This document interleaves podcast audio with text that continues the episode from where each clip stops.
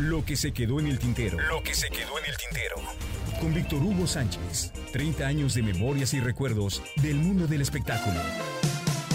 Entre broma y broma me han preguntado si yo saldría en la serie de Luis Miguel. Es decir, si mi personaje de periodista tendría relevancia en la serie.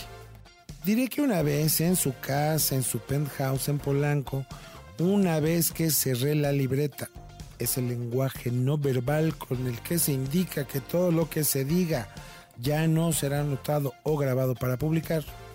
Luis Miguel, recién separado de su padre, me dijo, ¿quieres un whisky? Sí, sí, por favor. Yo ni bebía, pero pensé, sería una gran oportunidad para conocer al sol, para tener otro ángulo, otra visión del mismo personaje. Al primero le siguieron tres más y al cuarto tequila o whisky, el famoso Doc, una especie de nana cuidador, apareció en escena. Se presentó, saludó, sirvió los tragos y se esfumó en el enorme piso del cantante. Mientras una bella y desnuda mujer pasaba de la recámara a la cocina y regresaba y yo, como si nada, como si todo tan normal, te diré como dijo Carlos Monsiváis de un ídolo mexicano, ¿quién fuera Luis Miguel? ¿Quién dijo eso? De Pedro Infante, porque señalaba que una de sus premisas era que era el único que podía hablarse de tú a tú con las mujeres. Y veo que tú, pues, sabes, a veces me estorba todo eso que creen que soy. La fama, las mujeres, el dinero, el éxito. Te digo algo, Víctor Hugo. Daría todo eso por tener a mi familia reunida, por tener una cena navideña como la tienen todos. Y al decir esto, lloro. No a no, no, no, pero se le escapaban unas lágrimas y yo entendí que debía irme, que debía dejarlo y no rascarle el dolor ajeno que, cabe decirse, era honesto. Acaba un concierto, todo el mundo te clama y al final te quedas solo. Sí, mujeres, amigos, fiesta, pero también la fiesta se acaba y te quedas solo y no sabes qué doloroso es no poder hacer una vida normal como la tuya. Y todos creyendo que vives en la gloria. Seríamos millones los que cambiaríamos una vida normal por un día vivir lo que tú vives, cabrón. No, no, no, no sabes lo que dices. Ya en la charla, fuera de la entrevista, me habría contado que le gustaban las películas de Arturo de Córdoba en blanco y negro y que se veía él interpretando una película así. Varias veces fue a su casa hasta que un día me encontré con una sorpresa.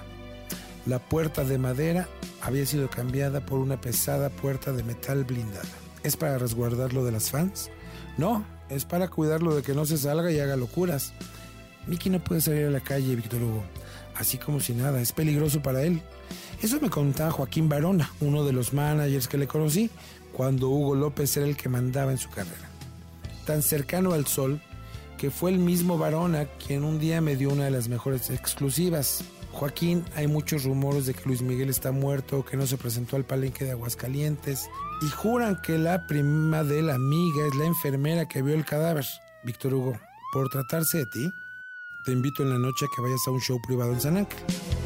Si ellos están mintiendo, por favor, defiéndete. Ahí estuve en una mesa de pistas, sentado al lado de Alejandro Basteri, de los hijos de Carlos Salinas de Gortar y otros adolescentes intocables. Al final del show, Joaquín fue por mí, me llevó al camerino y una vez más conversé con él, grabador en mano, y al día siguiente detonaba mi nota en el programa La Familia Teleguía y me habría valido mi regreso al Heraldo de México diario que había abandonado por razones que en el caso. Luego de eso y del viaje que hicimos con él a Monte Carlo, yo me fui a Televisa a dirigir la oficina de prensa y abandoné la reporteada y con eso a mis fuentes. Fue hace unos siete años quizá que Alejandro Basteri me invitó a cenar un martes para cenar el mismo día. Mandó por mí a Polanco y de Polanco me llevaron a Puebla en una camioneta y me taparon los ojos para que no supiera yo dónde vivía. De ahí nos fuimos a cenar y me dio las gracias porque había hablado bien de él y de su hermano en varios programas de TV Azteca. Y al final de la cena, ¿qué creen? Una sorpresa. Marcó un número y saludó. Miki, buenas noches, estoy con Víctor Hugo. Te lo paso. En circunstancias como esas tan impredecibles, Esta conversación duró escasos 20 segundos. Víctor Hugo, quiero darte las gracias por todo lo que siempre me has apoyado y por haber hablado también de mi hermano. Claro, claro, nada que agradecer, qué gusto saludarte. Regresé el aparato al dueño y me regresé a la Ciudad de México pensando en aquella oferta que me habría hecho Hugo López de incorporarme a su equipo como relaciones públicas y que yo, por muy pendejo, rechacé, rechacé.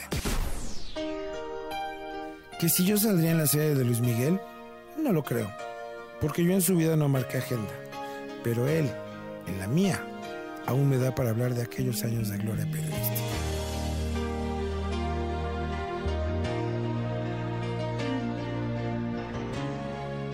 Lo que se quedó en el tintero. Lo que se quedó en el tintero.